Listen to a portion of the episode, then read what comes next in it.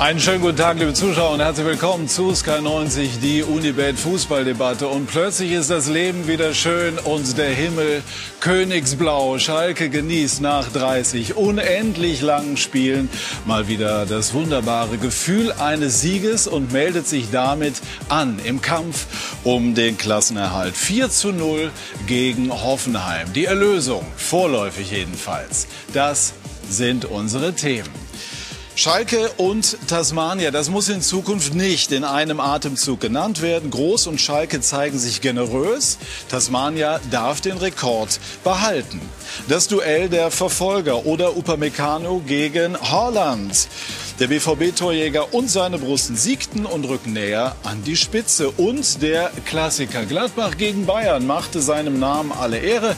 Die Borussia gewann in einem packenden Spiel gegen anfällige Münchner. Und damit ist es noch spannender geworden, oben an der Spitze und unten durch den Sieg der Schalke auch. Also eine wunderbare Ausgangslage für eine spannende Debatte mit diesen Gästen. Unser Sky-Experte Lothar Matthäus begann seine Weltkarriere in Gladbach. Gladbach veredelte sie dann unter anderem und vor allem bei den Bayern. Er hat also viel Erfahrung, unter anderem beim Klassiker Gladbach gegen Bayern. Schönen guten Morgen, Lothar, Julien Wolf von der Welt, dort vor allem für die Bayern, auch für die deutsche Fußballnationalmannschaft zuständig, glaubt, dass die Bayern den Preis für ihr Offensivspektakel in Gestalt von zu vielen Gegentoren zahlen. Und Friedhelm Funkel, Erfahrung kann man nicht lernen, man muss sie sammeln, man muss sie machen. 1287 Spiele als Trainer und als Aktiver im deutschen Profifußball. Man kann Erfahrung auch weitergeben. Herzlich willkommen. Lieber Friedhelm, träumt Schalke jetzt vom Europapokal? Ja, das glaube ich nicht. Also davon äh, sind sie noch ein Stück weiter entfernt, aber sie können ein bisschen optimistischer äh, in die Zukunft schauen. Äh, Lothar hat solche Situationen nie erlebt. Ich habe sie das ein oder andere Mal erlebt, dass man mal 10, 12, 15, 16 Spiele nicht gewonnen hat. Und dann spielt natürlich auch der Kopf eine Rolle. Und deswegen glaube ich, dass dieses Ergebnis gestern eine Befreiung war für Schalke 04. Denn äh, die Spieler, da sind wir uns, glaube ich, alle einig, haben die individuelle Klasse, sich von unten auch äh, äh, wieder ein bisschen zu erholen und mehr Punkte zu holen in den nächsten Wochen. Und wenn das der Fall ist, äh, dann ist äh, Schalke auch in der Lage, äh, äh die Klasse zu halten. So viel Rückstand auf Platz 16 erstmal ist ja nicht mehr. Ja, das stimmt. Die Konkurrenz hat eigentlich in den vergangenen Wochen immer alles für Schalke getan. Werden wir gleich vertiefen sprechen. Ganz kurz über die Situation oben. Lothar, erleben wir einen echten Titelkampf in dieser Saison?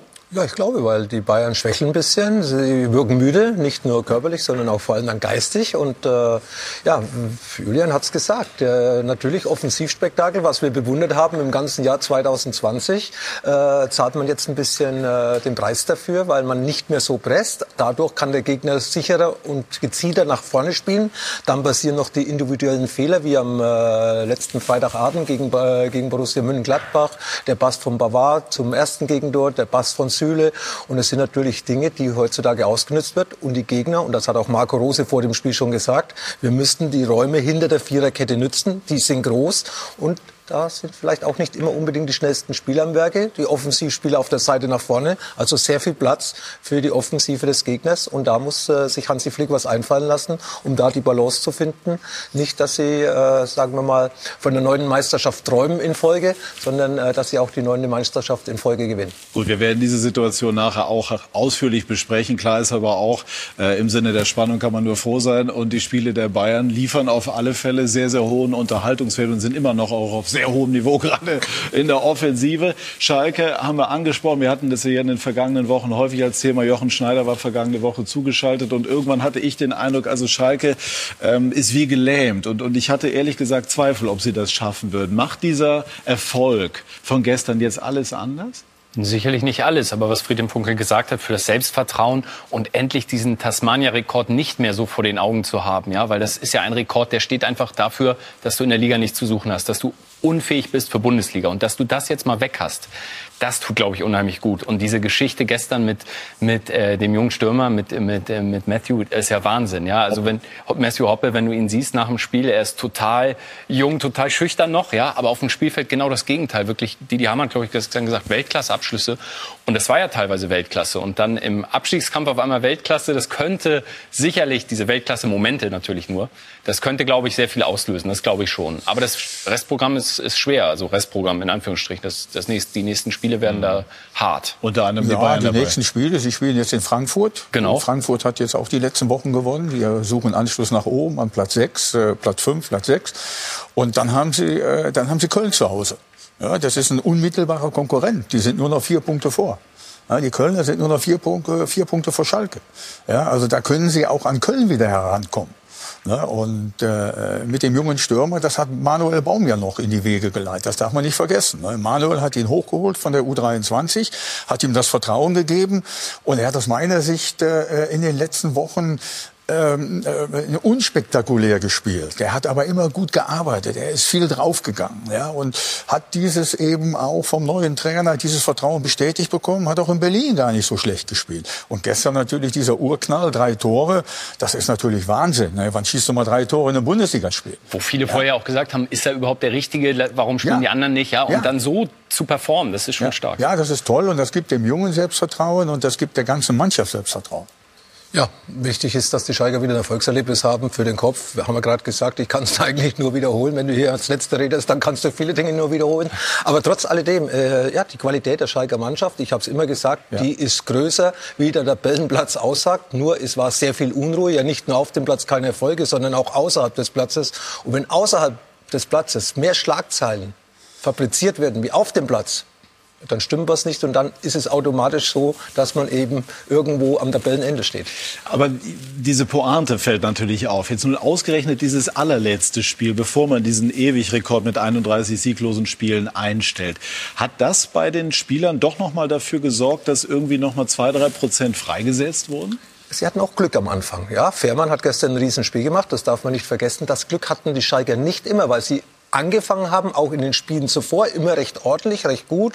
Auch in Berlin, wo sie zum Schluss 3 zu 0 verloren hatten, hatte Uth eine Riesenchance, wo der Berliner Torhüter bravourös ja. hält.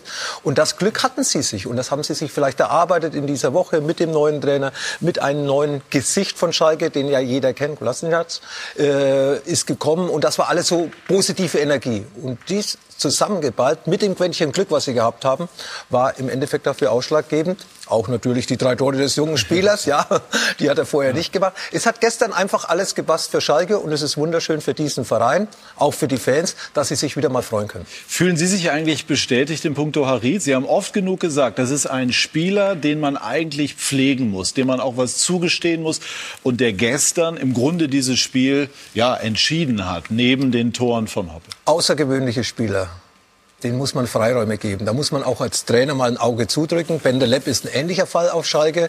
Ich äh, weiß nicht, ob sie den noch hinkriegen wollen überhaupt. Ja, aber er steht bei Schalke unter Vertrag. Er kostet Geld. Also im Endeffekt, wenn ich ihn aussortiere, dann habe ich keine Wertsteigerung. Auch da würde ich vielleicht, wenn es jetzt dann vielleicht ein bisschen ruhiger wird, auch da noch mal versuchen, vielleicht mit ihnen äh, ja das gemeinsam anzugehen. Aber sie haben gute Spieler. Ja. Sie muss man nur pflegen und Künstler muss man ab und zu. Und das haben wir auch auch in der Bundesliga erlebt. Was schaust du jetzt mich an? Ich denke an Mario Basler vor allem. Ja, Mario konnte bei Otto Rehagel machen, was er will.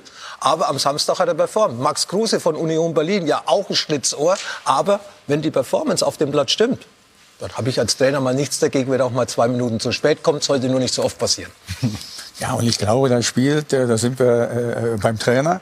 Ich glaube, der wird eine ganz wichtige Rolle bei Schalke spielen oder auf Schalke spielen. Ne? Christian Groß äh, ist jemand, der, der genau dieses Vertrauen äh, einem Spieler geben kann, aufgrund seiner Erfahrung. Der ist auch schon 30 Jahre Trainer, der hat Meistertitel geholt in der Schweiz, er hat in Stuttgart erfolgreich gearbeitet. Und ich glaube, dass das jemand ist, äh, wo die Spieler gehörig Respekt vor haben und der auch so ein Harit mal, wie Lothar das gerade gesagt hat, auch mal in den Arm nehmen kann, der im Vorbeigehen den vielleicht auch mal äh, flapsig in den Hintern treten kann, ohne dass der Spieler beleidigt ist. Das musst du als Trainer jetzt schaffen. Und die beiden Tore, die er vorbereitet hat, ja, das waren Weltklasse-Pässe.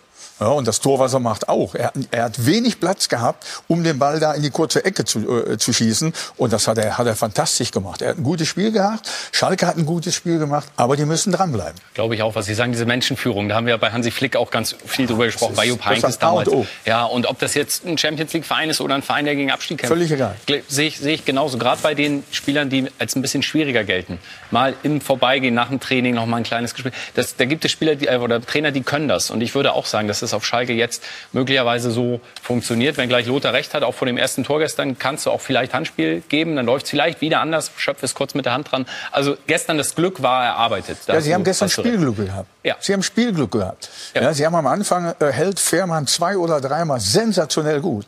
Da kann äh, äh, Hoffenheim in Führung gehen. Wie es dann läuft, das weiß man nicht. Das hat man in Schalke gesehen, ne? Ut äh, in, in, in Berlin gesehen. Ut vergibt die Riesenchance, ja, dann kriegen sie es 1-0 und dann bricht die Mannschaft so ein Stück weit zusammen und dann kommt das zweite und dritte Gegentor. Dann geht der Glaube weg. Gestern durch die Führung kommt der Glaube zurück und dann haben die auf einmal richtig gut Fußball gespielt. Hätten Sie oder hätte Sie das eigentlich gereizt, Schalke zu übernehmen? Ja, das ist ja immer so eine Sache. Ich habe ja immer wieder gesagt, äh, äh, dass ich, äh, wenn mal eine Anfrage kommen sollte, ich mich da möglicherweise auch mit auseinandersetze. Habe ich aber nicht, weil ich keine Anfrage bekommen habe. Schalke letztendlich reizt immer. Schalke ist ein Traditionsverein. Schalke ist ein Verein, der in die, der, in die Bundesliga gehört. Und ob das dann so gekommen wäre, es ist nicht so gekommen. Ich habe keine Anfrage gehabt, also war das für mich auch nie ein Thema. War es ein bisschen schade, dass die Anfrage nicht kam? Sie wirkten ja Nein. so, als könnten Sie noch mal angreifen. Nein, das war nicht schade, weil, weil ich äh, auch nicht damit spekuliere oder sonst irgendwas. Ich bin mit meinem jetzigen Leben sehr zufrieden. Ja, ich war lange Trainer, ich war 30 Jahre Trainer und äh, mir hat es unglaublich viel Spaß gemacht.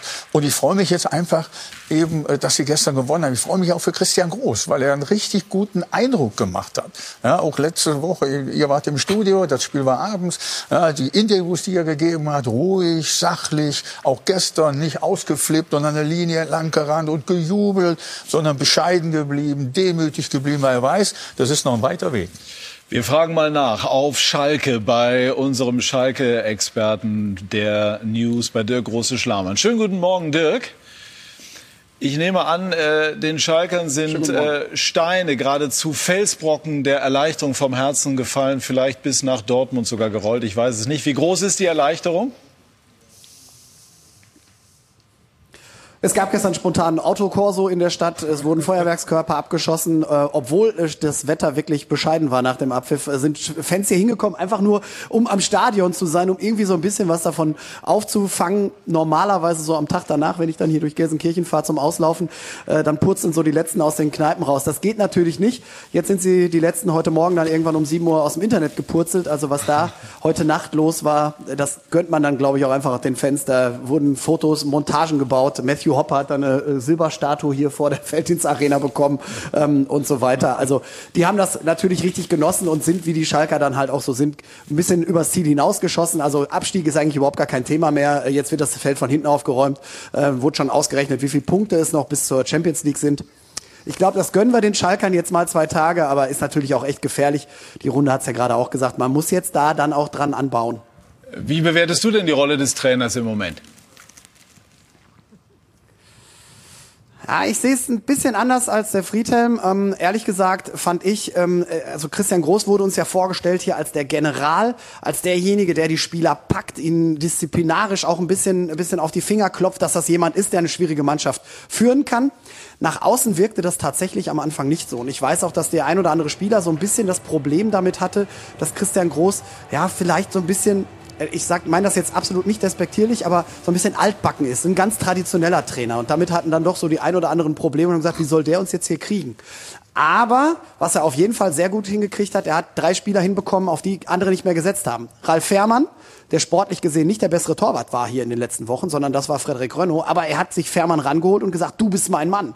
Er hat ähm, Amina Ried sich rangeholt und gesagt, ich weiß, was du kannst und ich vertraue in dich. Das hat kein Trainer in den letzten Monaten hier hinbekommen.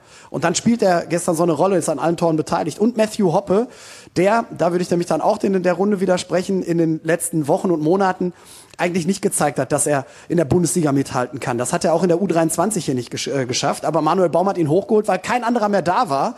Und anstatt ihn rauszunehmen, weil Rahman wieder da war, ähm, hat Christian Groß gesagt, nee, das kann ich nicht machen. Dann da zerbricht so ein junger Mann dran und dann setze ich den rein. Und 40 Minuten war das auch nicht gut, was er gespielt hat. Aber dann macht er die Tore und wie er sie macht, das ist dann natürlich ein Zeichen, da hat Christian Groß alles richtig gemacht. Also ich würde ein bisschen abwarten, ob das so weiterhin funktioniert. Das finde ich auf der einen Seite interessant, was Christian Groß macht, aber diese, diese Art, wie er uns vorgestellt wurde, dass das halt jetzt so eine Persönlichkeit ist, der da steht und an dem auch viele vielleicht auch vieles abprallt und der hier einen Zug reinbringt, das wirkt auf, von außen zumindest auf jeden Fall erstmal nicht so. Nehmen wir gleich mit auf. Abschließend kurze Frage, kurze Antwort bitte. Macht Schalke noch was auf dem Transfermarkt, beziehungsweise versucht man noch jemanden zu leihen? Rechtsverteidiger wird ja weiterhin gesucht? Genau, Rechtsverteidiger, einer, der aber die komplette Seite bearbeiten kann, wird gesucht und auf jeden Fall auch ein Stürmer, ganz egal, ob Matthew Hoppe da jetzt gestern dreimal getroffen hat, weil man nicht weiß, ob er ein One-Hit-Wonder ist oder vielleicht ein bisschen mehr. Dankeschön, Dirk. Kurze Gegenrede zu, zu groß? Also ist er, oder was ist er? Ist er der Typ General oder versucht er doch auch den Spielerversteher? Zu geben? Er, er, er ist äh, zumindest äh, sehr bestimmend, das glaube ich schon. Ich, ich äh, achte sehr darauf, wie Trainer sich bei Pressekonferenzen äußern, wie sie von der Gestik, von der Mimik und so weiter, weil ich war ja, wie gesagt, auch sehr, sehr lange Trainer. Und das macht er. Er hat aber auch gesagt vor dem Spiel in Berlin, dass er in der Lage ist, die Spieler auch mal in den Arm zu nehmen ja, und kurze Gespräche mit denen zu führen. Und, und das, diese, diese Zusammensetzung, die stimmt mich einfach optimistisch aufgrund aufgrund seiner Erfahrung, Dirk ist noch viel näher dran als ich, ganz klar, dass er das eine oder andere möglicherweise ein bisschen anders sieht, das ist, äh, das ist ja nicht schlimm. Ja, und das ist ja, äh, äh, da hat er eben eine andere Meinung manchmal, das hat er ja auch gesagt. Aber ich glaube, dass er im jetzigen Moment, äh, in dem Augenblick für Schalke äh, der richtige Trainer ist. Er hat recht, man muss jetzt mal abwarten, das habe ich eben auch gesagt, wie es in den nächsten Wochen und Monaten weitergeht. Ja, das ist ja klar, Lothar. Ich meine, 30 Spiele haben wir hier darüber gesprochen, dass Schalke nicht gewonnen hat. Jetzt gewinnen sie einmal, jetzt ist nicht plötzlich alles äh, Königsblau. Das ist blumig bewusst auch so formuliert, weil es einfach jetzt mal ja. schön ist wieder. Aber logischerweise geht es darum, das Ganze jetzt auch in die Zukunft zu transferieren. Ja, Christian Groß. Er war zehn Jahre gar nicht da. Wie können wir einen Trainer beurteilen, der vor elf Jahren VfB Stuttgart äh, vom Platz 15 auf Platz 5 geführt hat? Der Mensch hat sich ja auch verändert, auch in seiner Arbeitsweise. Er ist reifer geworden, erfahrener geworden, älter geworden, ja, und dann vielleicht auch ein bisschen anderer Typ. Und vielleicht war er in Stuttgart der General, das weiß ich nicht. Ich habe nicht in Stuttgart trainiert. Aber wir beurteilen jetzt einen Trainer, der elf, zwölf Jahre gar nicht in der Bundesliga war. Ich glaube, keiner keiner von uns hat ihn jemals bei einem Training gesehen in Saudi-Arabien oder in Ägypten. Er hat erfolgreich trainiert, er hat dort Titel geholt. Auch das hat ihn geprägt. Genau. Und alles jetzt zusammen, würde ich sagen, könnte der Mix sein, den Schalke braucht. Ein bisschen ein harter Hund, aber auch ein väterlicher Freund. Mhm. Warum ist eigentlich Schalke zu so einer Leistung plötzlich in der Lage? Ja, wir haben gesagt, es hat gestern alles zusammengepasst. Die Hoffenheimer haben sich dann auch irgendwo in der zweiten Halbzeit äh, ja, gehen lassen und Schalke hat sich praktisch in einen Rausch gespielt, ja. wie die Fans ja auch da nachts gefeiert haben. Das ist halt typisch wieder Schalke. Ja, äh, wenn die das nach ein, zwei Tagen vergessen und es vergessen können, auch vor den Köpfen frei und sich aufs nächste Spiel. Und das wird ein sehr schweres Spiel in Frankfurt, weil Friedhelm hat es gesagt, die sind äh, ganz knapp hinter München-Gladbach auf Platz 8 äh, mit Kontakt zu internationalen Plätzen, sind in einer guten Verfassung. Und äh, Schalke muss natürlich punkten, weil nach Köln ist das äh, nächste Rückrundenspiel dann oder das erste Rückrundenspiel gegen Bayern München zu Hause. Okay, man kann gegen Bayern München zurzeit auch gewinnen. Borussia München-Gladbach hat es gezeigt, aber ist okay, da ist man Außenseiter. Ja, also und danach, wichtig. Und da, Entschuldige, und danach kommt Leipzig und Dortmund. Ja, richtig. Mhm. Sie haben immer am Anfang hatten sie ein schweres Auftaktprogramm in, in der Saison und das war natürlich dann auch von Anfang an nochmal eine Niederlage, nochmal eine Niederlage, auch wenn man gegen Leipzig, ja. Dortmund und Bayern verlieren kann. Aber das war ja bei denen alles kompakt zusammen und das hat natürlich ganz sicher war nicht gut fürs Selbstvertrauen diese Niederlagen. Aber trotz alledem, schön, dass Sie jetzt gewonnen haben. Da kann man drauf aufbauen. Vielleicht finden Sie noch den einen oder anderen Spieler, der Ihnen helfen kann, im Abstiegskampf äh, die Klasse dann zu erhalten. Äh, abschließend vielleicht zu Schalke. Jochen Schneider hat hier vergangene Woche bei uns im Interview gesagt, wenn äh, Groß scheitert, scheitert er auch. Ähm, ist das vielleicht ähm, auch noch mal als Signal gedacht gewesen, auch an die Mannschaft? Jetzt geht, jetzt gibt es auch keinen Ausweg mehr? Würde ich einerseits definitiv so verstehen und zweitens auch einfach ehrlich. Also ich glaube, da hängt dann ja. auch einfach das Amt dran, wenn du so eine Entscheidung triffst für so einen Trainer, wo eben andere, Friedrich Funke wurde eben auch gefragt, wo auch andere zur Verfügung äh, stehen würden und sehr gern nach Schalke kommen würden, so dramatisch die Lage auch ist. Und wenn du dann eine klare Entscheidung für einen Trainer triffst, dann stehst du da voll und ganz auch dafür gerade. Insofern äh, glaube ich, das war äh, eine ehrliche Aussage, was in dem Geschäft auch nicht immer da ist. Das ist schon mal gut. Und für die Mannschaft sicherlich auch Nebeneffekt eine gute Wirkung, um zu zeigen, ihr müsst jetzt auch liefern. Ja? Und Kolasniac, glaube ich, war gestern auch, auch ein ganz wichtiger äh, Faktor, das, das noch am Rande. Ja, man hat auch gesehen, dass er ja verantwortlich war, auch mit der Entlassung von oder Beurlaubung von Wagner, wo man sagt, er hat zu lange da festgehalten. Dann hat er sich für Manuel Baum entschieden, den ich ja von hier kenne, also äh, ein toller Trainer. Aber es hat auch nicht funktioniert. Also im Endeffekt hat man ja ihn schon zwei Fehler, wenn man von Fehler sprechen kann, vorwerfen können. Und dann noch ein dritter der wird nicht verziehen. Und das weiß natürlich auch ein Schneider auch. Gut, aber für ihn Entspannung, für alle Schalker Fans Entspannung. Wir haben das ja eben geschildert bekommen von Dirk Große-Schlamann. Und äh, wir werden gleich sprechen über den großen Rivalen aus dem Revier, der allerdings in anderen tabellarischen Regionen unterwegs ist. Borussia Dortmund. Ähm, Haaland hat gestern mal wieder zugeschlagen. Und wir werden gleich sprechen über das Duell der Verfolger, das Borussia Dortmund für sich entschied. Bei SK90 die Unibet-Fußballdebatte.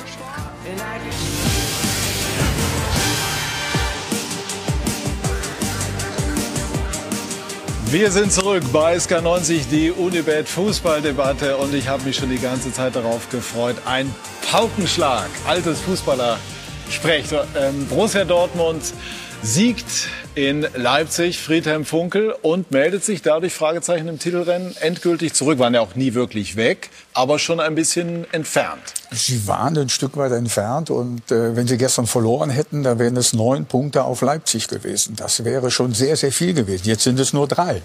Und auf Bayern sind es, glaube ich, fünf Punkte. Mhm. Ja, das ist, äh, in wie viele Spiele haben wir noch? Noch 19 Spiele. Das ist aufzuholen.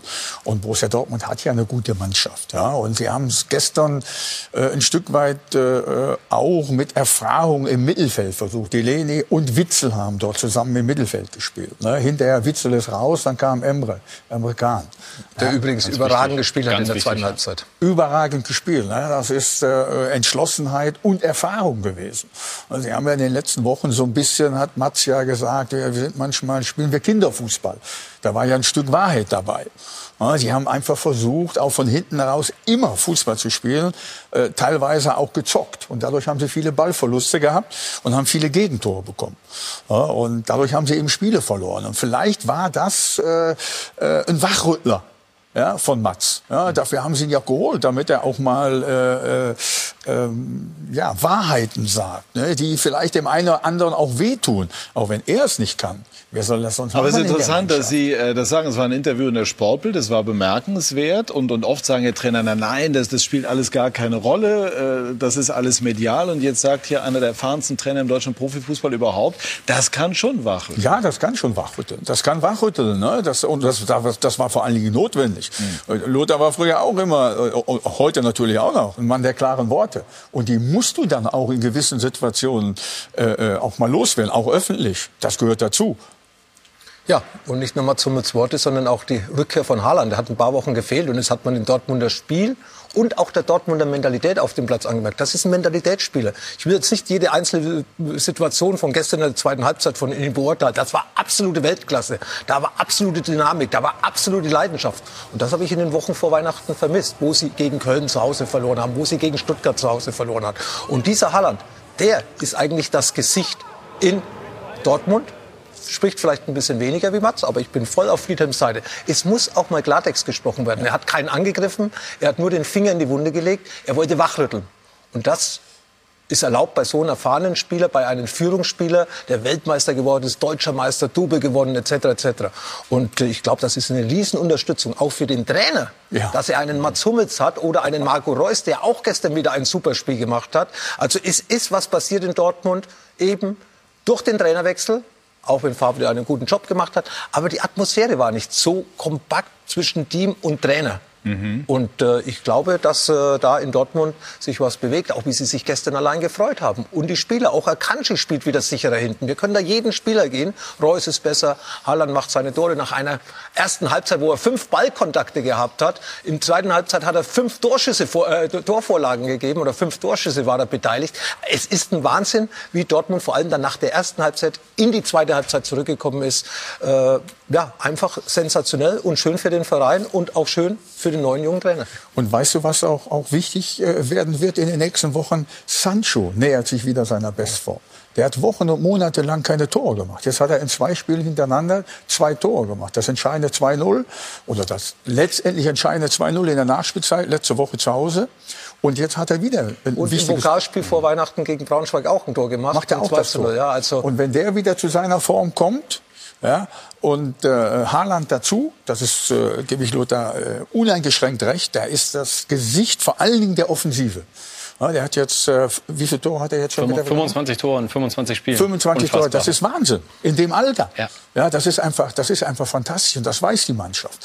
Ne? Und er und Sancho, äh, äh, das, das sind schon Offensivspieler. Das ist ja, und wenn dann die Defensive steht und wenn, dann, dann, wenn man dann hinten nicht mehr so viel herumeiert am eigenen Strafraum und so viel Fehler macht, dann ist mit Borussia Dortmund zu rechnen. Wir haben das übrigens auch nochmal grafisch aufbereitet. Also 25 Tore in 25 Spielen kann man gar nicht oft genug betonen. Und äh, Leipzig übrigens vor dem Spiel gestern zu Hause auch noch umgeschlagen, haben die Brussen ähm, auch geändert. Das sind also Big Points, sind jetzt schon viele Stichworte gefallen. Bleiben wir einmal noch kurz bei Hummels, Führungsspieler. Es ist ja, natürlich freut man sich äh, immer als Medienvertreter, wenn was passiert. Aber hier fand ich es auch inhaltlich absolut nachvollziehbar, sinnvoll, deckt sich übrigens mit dem, was man auch als, als Fernsehreporter erlebt, wenn man Hummels zu Interviews bekommt, ist immer Substanz drin. Kann man sich immer in irgendeiner Form auch dran reiben und, und er kann das auch ab. Geht so Führung?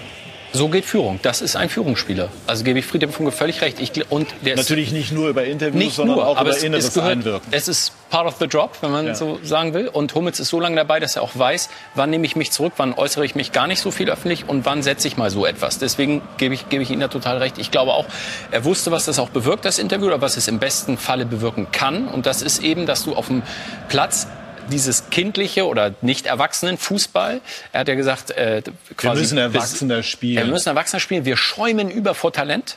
Das stimmt. Ja, aber die, diese Cleverness, das Eiskalte. Und das kam dann ja. Ich habe gestern die erste Halbzeit gesehen und dachte, na ja, gut, äh, wo soll das, wo soll das hingehen mit, mit Dortmund? Ich glaube, äh, Terzic hat nach dem Spiel gesagt, wir hatten 112 Fehlpässe, gefühlt alle in der ersten Halbzeit. Ja, und dann aber trotzdem in der zweiten Halbzeit vielleicht mit der Sicherheit oder ich weiß nicht, ob das so geplant war, aber vermutlich nicht. Aber dann nochmal die Fehler äh, von Leipzig, die dann kamen, eiskalt auszunutzen. Das ist dann ja Erwachsenenfußball, dass ich die Chancen eiskalt mache. Lothar, wie, wie war das früher? Wenn man mal ein Interview gegeben hat, in dem man auch mal die Mitspieler kritisiert hat, wie war es dann, wenn man in die Kabine kam? Ja, wichtig ist erstmal, dass die Leistung stimmt. Dann darfst du auch kritisieren. Wenn du keine Leistung bringst oder, oder, oder, oder im Endeffekt weiß ich was, dann, äh, dann nein. Aber wir haben natürlich auch, äh, war ja früher, die Medienwelt war ja ganz anders wie jetzt. Jetzt darf dir jeder, jedes Wort und jedes Komma musst du dir überlegen, wo setzt du es, wo schnaufst du, wo nimmst du eine Pause. Es wird ja alles zerlegt von uns Journalisten. Ja, und äh, es ist schon schwierig geworden. Aber natürlich haben wir früher Spieler gehabt, unter anderem auch ich, die dann nach dem Spiel schon auch mal den Kollegen, sagen wir mal, wir sind ja auch direkt, ich, wie oft bin ich bei Bayern München namentlich von einem Udo Lattek, von einem Uli Hoeneß zerlegt worden nach dem Spiel, wenn wir schlecht gespielt haben. ja, das musstest du schlucken und am nächsten Tag musstest du trainieren und am nächsten Wochenende musstest du den zeigen oder wolltest du den zeigen, wenn man zu was ihr letzte Woche mit mir gemacht habt. Das passiert nicht nochmal. Also es war eine andere Situation, aber trotz alledem hatten wir Spieler, die ähnlich dann äh, wie Mats Hummels dann mal den Finger in die Wunde gelegt haben. Und wie glauben Sie, hat jetzt die Kabine auf das reagiert, was Hummels gesagt hat? War die Reaktion das, was das Interview auslösen sollte und auch ausgelöst hat? Ja, Ich glaube, die Spieler sind ja nicht blöd. Die Spieler sehen ja auch, was passiert ist in den letzten Wochen und äh, geben ja den Mats im Endeffekt recht, weil der Mats hat ja keinen persönlich angegriffen. Äh, das, äh, ja, das war ein tolles Interview, wo er da geführt hat mit der Sportbild und von dieser Seite her hat er, glaube ich, mit so einem Interview auch in der Kabine gewonnen. Nochmal so ein bisschen seine Position gefestigt. Und jetzt wo er es vielleicht gar nicht mehr festigen muss. Und jetzt noch ein Wort äh, zu Haaland. Ja. Sie können Ein den Wort. ganz guten, ja, äh, ein Wort, genau, äh, ein Wort. Ähm, eine Bemerkung, auch mehrere. Sie können ja den großen Bogen spannen. Wir haben jetzt immer Lewandowski im Moment als Bezugspunkt. Gerd Müller und, und, und weiß ich was, die ganz Großen. Hat der Limit? Äh, ich glaube, bisher ist er noch nicht am Limit, weil er wird dazulernen. Er lebt ja auch total professionell, also ernährt sich, schläft, alles, alles. Er hat einen Plan.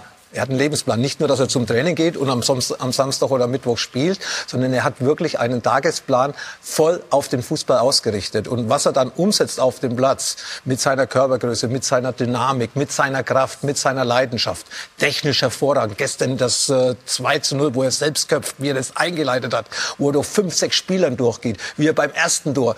Ja, er, er, es ist eine Maschine. Naturgewalt. Es ist eine Wow. Ja, also das ist ein Windsturm, der dich umbläst.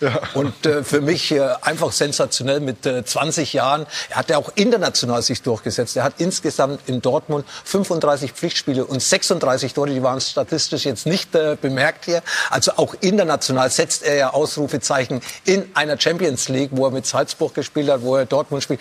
Also ich glaube, dass da noch Luft nach oben ist, dass Dortmund noch einige Jahre vielleicht Freude mit ihm hat, aber irgendwann wird er bei den größten Vereinen der Welt spielen.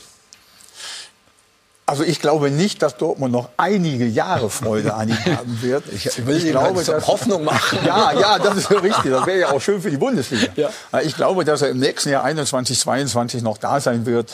Aber dann äh, wird es schwer, äh, diesen Spieler davon zu überzeugen, in Dortmund zu bleiben. Er hat alles da, was man sich wünschen kann als junger, äh, als junger Spieler. Er hat eine gute Mannschaft. Er hat einen guten Trainer gehabt und hat jetzt wieder einen guten Trainer, äh, was man so nach ein paar Wochen äh, äh vielleicht erkennen kann.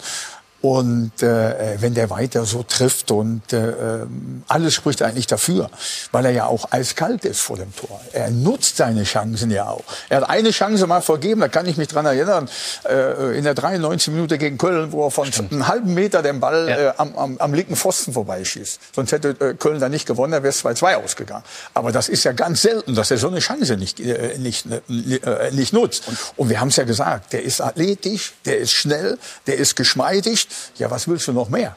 Und wenn dann vielleicht dann eben ein Wechsel kommt, wann auch immer, wo du bei einem Club spielst, wo du vielleicht dann auch Champions League Halbfinale regelmäßig möglicherweise spielst, mit den ganz großen Stars zusammen, also nicht nur mit den jungen Stars, den Talenten, sondern den ganz großen, ich glaube, dann reifst du auch noch mal. Das ist ja bei Bayern, das hat man ja, könnte man jetzt aus deiner Zeit oder auch aus der aktuellen Zeit viele Beispiele nennen, wenn du bei so einem Club, ich will gar nicht Bayern im Speziellen nennen, aber so einem Club wie Bayern, einem Weltclub spielst, dann machst du noch mal den nächsten Schritt. Und bei allem Respekt vor Dortmund, das ist Dortmund halt nicht. Insofern glaube ich, ist sein Limit ist irgendwo beim Weltfußballer. Vielleicht erreicht er das Limit in vielen Jahren. Aber ich glaube, das muss sein Ziel sein, weil das Ziel ist nicht völlig unrealistisch. Das kann der beste Spieler oder einer der besten Spieler der Welt werden. Ja. Sprechen wir einmal über die Leipziger. Julian Nagelsmann erfreut uns ja auch immer alle, auch mit seinen erfrischenden Aussagen. Haut auch mal einen raus, zum Beispiel, ich plane den Sieg ein gegen Borussia Dortmund. Ich glaube, er hat es mit einem Augenzwinkern gesagt. Aber war das so eine Aussage, die trotzdem äh, sozusagen in der Kabine hängt und zur Motivation dient? Fairerweise hat das bei euch gestern ja. zurückgenommen. Ja, ja. Er hat gesagt, es hat ihn auch geärgert, dass das so formuliert hat. Er meint es anders. Äh, aber klar, die steht dann erstmal. Und Darf ich aber einmal auch ganz kurz noch was dazu sagen? Ich finde es gut, wenn ein Trainer sowas sagt. Und dann hat er halt mal einen zu viel rausgehauen. Er kann es ab, er hat das Kreuz und was soll's, ja, geht's halt weiter. Er, aber damit muss er, mit den Folgen leben. Deswegen damit frage ich auch leben. daneben. Das ist klar. Ne? Ja. Ich finde es auch gut und ich glaube, dass, äh, dass eine Mannschaft, also sie haben jetzt gestern nicht verloren, weil er den Satz gesagt hat, sondern ich glaube eher, dass sowas, sowas auch hilft, dass du sagst, wir haben das Potenzial und, und Dortmund hat in den vergangenen Wochen nicht immer, ist nicht immer da gewesen und ich finde, in diesem Spiel gestern ging es schon darum, wer ist denn jetzt gerade sportlich die zweite Kraft hinter Bayern? Also äh, Can hat es gesagt und, und Terzic auch, dieses Spiel sollte zeigen, in welche Richtung es in diesem Jahr geht in diesem Jahr, und da das beide gesagt haben, kam es mir so vor, als hätte der Trainer das vorher gesagt, entweder in mhm. seiner Ansprache, aber das war schon auffällig. Mhm. Und wenn du dann in so einem Spiel gewinnst, ähm, dann zeigt es eben, was möglich ist. Und Nagelsmann hat es wahrscheinlich eh nicht formuliert. Also auch für Leipzig war das ein so wichtiges Spiel. Welche Aussagekraft hat das jetzt gestern?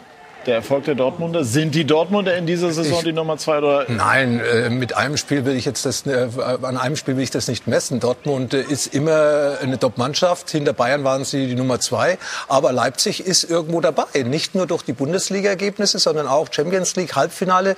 Und das ist ja auch gut für die Mannschaft, wenn du solche Erfolge hast. Und für Leipzig äh, vier Jahre Bundesliga und gleich im Champions League-Halbfinale wieder qualifiziert, wieder in die nächste Runde, weitergekommen. Manchester United, Paris Saint-Germain in der Gruppe Manchester Manchester United ausgegangen. Das äh, gibt Selbstvertrauen, das gibt, äh, das gibt äh, Kraft und äh, das äh, hilft dir einfach, äh, den nächsten Schritt nach oben zu machen. Tolle Spieler, tolle Transferpolitik. Wird wahrscheinlich wieder der eine oder andere im Sommer wegbrechen, weil es wird ja auch refinanziert. Auch Minzlaff hat äh, erzählt, dass sie 60, 17 Millionen weniger zur Verfügung haben in diesem Jahr.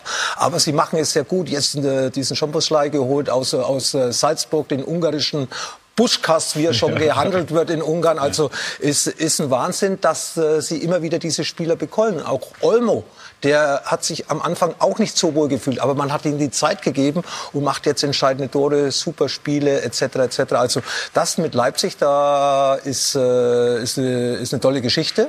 Und ich glaube, dass Leipzig, sowohl Dortmund als auch vielleicht Bayern München, wenn alles, wo zusammenpasst, auch mal ein bisschen ärgern kann. Sie haben gesagt, Leipzig könnte einen Titel holen. An ja. welchen Titel denken Sie?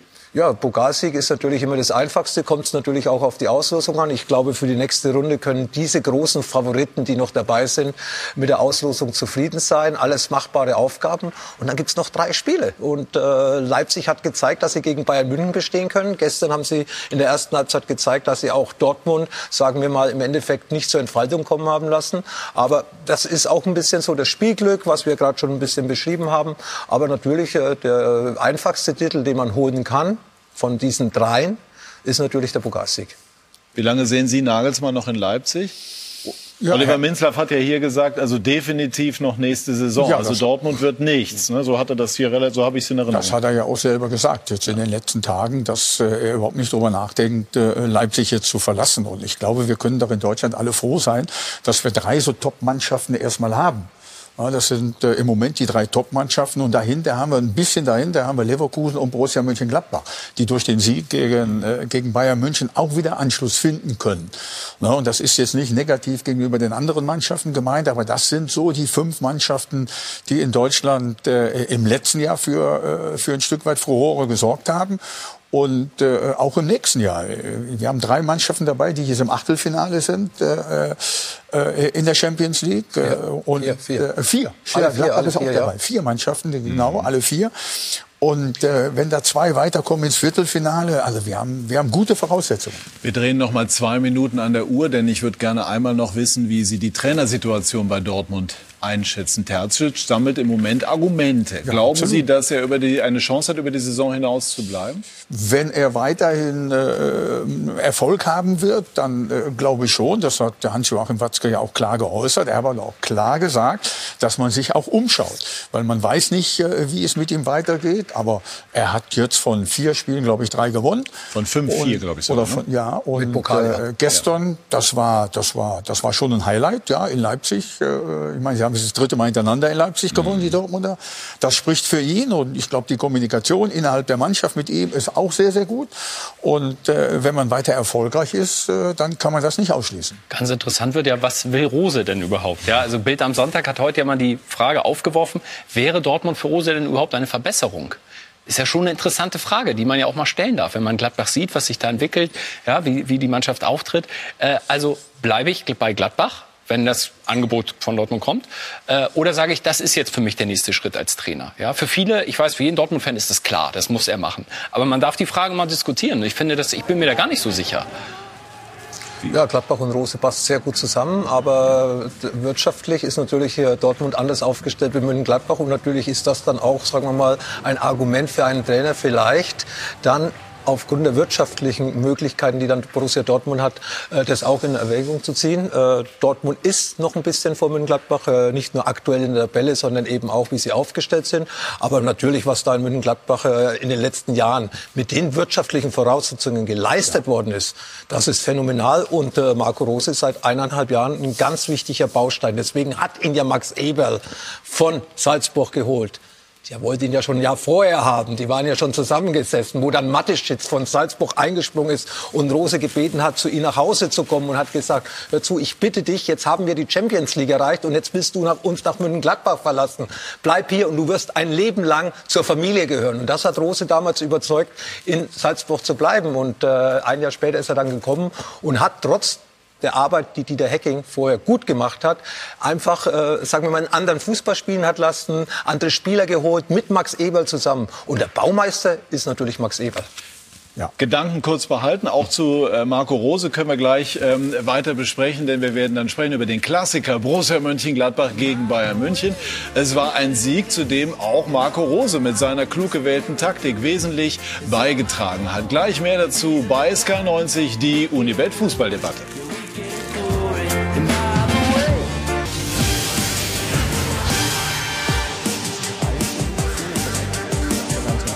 Wir sind zurück Aber bei SK90, die Unibet Fußballdebatte. Friedhelm. Gleich dürfen Sie wieder. Ich will aber einmal noch mal was von Lothar. Okay, okay. Äh, nicht nur einmal, sondern jetzt noch mal diese, diese Geschichte eben, über die wir so gestolpert sind. Also das hat sich so zugetragen mit, mit ähm, Mateschitz und, und Rose? Ist ja, ja schon interessant. Ne? Mateschitz äh, ja. mischt sich eigentlich nie rein in, in, in, in, das Tagesgeschäft. Aber das war ein Wunsch von ihm, weil, wie gesagt, äh, Salzburg jahrelang auf diese Champions League gewartet hat.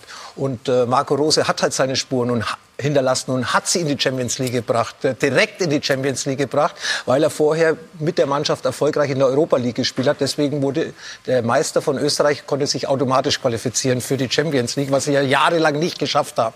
Und das war natürlich dann der große persönliche Wunsch von Mateschitz, dass Rose dann auch dieses Jahr, dieses erste Jahr in der Champions League, der Trainer von Salzburg ist und hat ihn gebeten, dieses Jahr noch zu machen. Und war das dann für ihn okay, also für Mateschitz, dass Rose dann gegangen ja.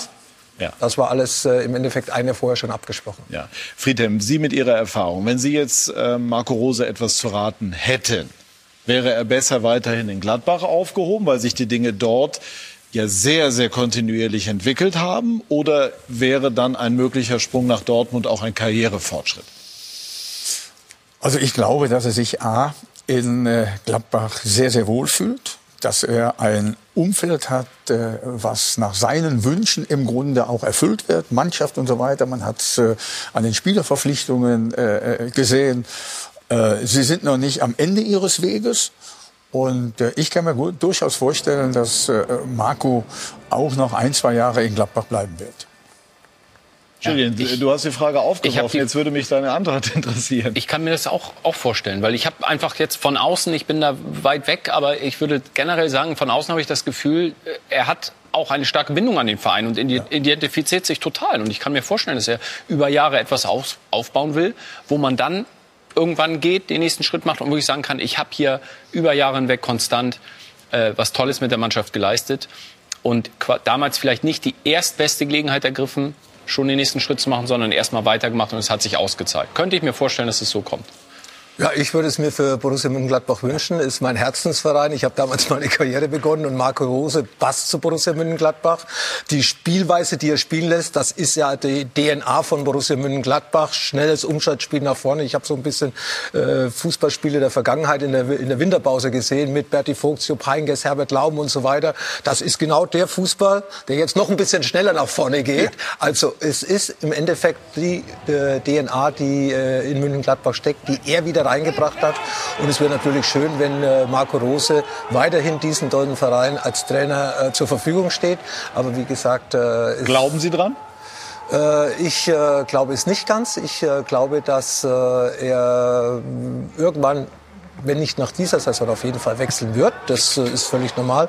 Aber ich habe die Befürchtung, dass es schon nach dieser Saison wird, äh, sein wird. Mhm. Ja, Borussia Dortmund hatte in den vergangenen Jahren immer mal nicht das Timing gehabt. Ne? Da waren die entsprechenden Kandidaten nicht auf dem Markt. Könnte mir vorstellen, wenn sie Rose wollen, dass sie jetzt wirklich sehr mhm. energisch auch ähm, versuchen, ihn ähm, zu bekommen. Max Eberl ähm, der sehr erfolgreiche Manager, Sie haben eben gesagt, zu Recht der Baumeister dieses Erfolges, ähm, nimmt sich jetzt in dieser Phase vier Wochen Auszeit. Das ist menschlich erstmal äh, komplett nachvollziehbar und auch völlig in Ordnung. Wie bewerten Sie das?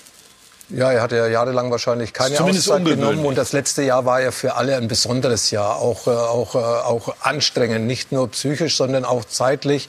Äh, die Vereine mussten sich ja um Dinge kümmern, um die sie sich vorher nicht kümmern mussten, mussten sich keine Gedanken machen, wirtschaftliche Einbußen gehabt, eben durch keine Zuschauer im Stadion. Ich weiß nicht, wie die ganzen Vereine auch mit ihren Sponsoren diesen Deal geklärt haben und für mich vollkommen verständlich, dass ein Mann wie Max Eberl, der über Jahre lang wahrscheinlich auch seine Urlaube geopfert hat, um die Transfers durchzuziehen, dass er sich mal eine Auszeit nimmt und äh, hat man am Freitag nicht gemerkt, dass Max Weber gefehlt hat. Also im, im, Endeffekt muss man sagen, hat er sich verdient. Aber er wird sich natürlich auch in den vier, fünf Wochen Urlaub sich Gedanken machen und im Austausch schauen mit dem Verein, wie es dann in den nächsten Jahren weitergeht. Weil Max ist nicht jemand, der nur die nächste Saison im Auge hat, sondern äh, schon ein bisschen die nähere Zukunft. Ich denke auch, also so wie man es hört, war das ja auch mit dem Verein schon damals in den Gesprächen abgemacht, dass es dieses Sabbatical gibt. Für ein Sabbatical ist es ja sehr kurz, da sind einige viel länger bei. Und was Lothar gesagt hat, ich glaube, über die ganzen Jahre war da kein langer Urlaub dabei. Äh, und so, insofern mag das ungewöhnlich sein vielleicht oder ungewöhnlich erscheinen. Mhm. Aber ich finde, es ergibt total Sinn, dass du mit einem vollen Akku dann wiederkommst. Und es spricht ja dafür, dass er der, der, die, allen den Mitarbeitern, der Mannschaft, dem Trainer dermaßen vertraut, mhm. dass er sagt, ich kann das jetzt auch machen. Das machst du ja nicht, wenn du das Gefühl hast, im Verein, ah, da, da gibt es Risse oder da ist Spannung da. Also spricht eigentlich sehr für den Verein, dass man auch diese, das ist eine ganz moderne Lösung, würde ich sagen. Mhm. Ja, ich finde das auch. Also äh, er hat, äh, das haben wir jetzt gehört, ein paar Jahre schon äh, durchgearbeitet und äh, hat äh, in seinem direkten Umfeld Leute, denen er vertraut. Und äh, sie äh, müssen auf dem Transfermarkt nicht äh, aktiv werden. Das ist, glaube ich, auch ganz äh, ein wichtiger Faktor. Sie brauchen keine neuen Spieler zu holen. Sie wollen auch keine Spieler abgeben. Äh, aber mal jetzt mal so einmal so rein spekulativ. Was wäre, wenn die Bayern jetzt auf die Idee kämen zu sagen, ha, der Neuhaus, ne? das wäre jetzt einer, den wir vielleicht auch in der Winterpause haben wollten. Nein, das ist ja, er hat ja gesagt, die geben keine Spieler ab jetzt in der Winterpause. Und deswegen braucht er sich damit nicht zu beschäftigen. Ja, er kann jetzt wirklich mal ein bisschen abschalten. Der wird zwischendurch natürlich mal telefonieren mit, äh, mit Marco oder mit dem einen oder anderen von der Geschäftsstelle, aber nicht mehr permanent den ganzen Tag. Er kann ja mal auf andere Gedanken kommen, der kann mal runterkommen. Ja, und das tut seiner Gesundheit mit Sicherheit sehr, sehr gut. Ist Neuhaus ein Spieler, der auf Strecke für Bayern in Frage kommt? Ja. Warum? Ohne Wenn und Aber. Mhm. Ich meine, ich habe äh, Flo äh, ein Jahr gehabt, in dem Jahr, wo wir aufgestiegen sind mit Fortuna Düsseldorf, äh, haben wir ihn ausgeliehen für ein Jahr. Und er hat alle Voraussetzungen zu einem Klasse-Spieler. Er ist schon ein Klasse-Spieler, aber er wird noch besser werden. Auch da wird die Erfahrung eine Rolle spielen, auch die Champions League-Spiele, die er jetzt hat und so weiter. Er ist ein unheimlich guter Junge. Ja, sehr gut erzogen, hat überhaupt keine Flausen im Kopf, konzentriert sich auf den Fußball, ist technisch sehr, sehr gut, hat mittlerweile auch eine gewisse Torgefahr. Der schießt jetzt mittlerweile ein paar Tore, ja, wichtige Tore, wie jetzt das äh, 3-2 gegen Dortmund, hat auch in der Champions League schon ein Tor gemacht und so weiter. Also er wird für Bayern München ein Spieler werden. Ja, nicht nur für Bayern München, sondern auch äh, für die Nationalmannschaft. Ja, Egal genau, welcher ja. Trainer dort ist, äh, an so einem Spieler kommst du nicht vorbei, wenn sein Weg weitergeht, wie er jetzt angefangen hat in den letzten drei, vier Jahren. Toller Spieler, äh, auch er riecht die Situation, er kennt die Situation, weiß, wenn er wegbleiben muss, weiß, wenn er nachgehen muss. Ja, technisch hervorragend, Leichtigkeit im Spiel, Spielfreude. Also wenn er keine Fehler macht, dann würde es mich wundern, wenn er keiner der ganz Großen in den nächsten zehn Jahren im deutschen Fußball wird. Würden Sie den Bayern raten, an ihn ranzugehen und ihn vielleicht schon im Sommer äh, zu versuchen zu ja, ich, äh, Wenn ich was zu sagen hätte, würde ich an jeden guten Spieler rangehen und da gehört natürlich äh, Neuhaus dazu.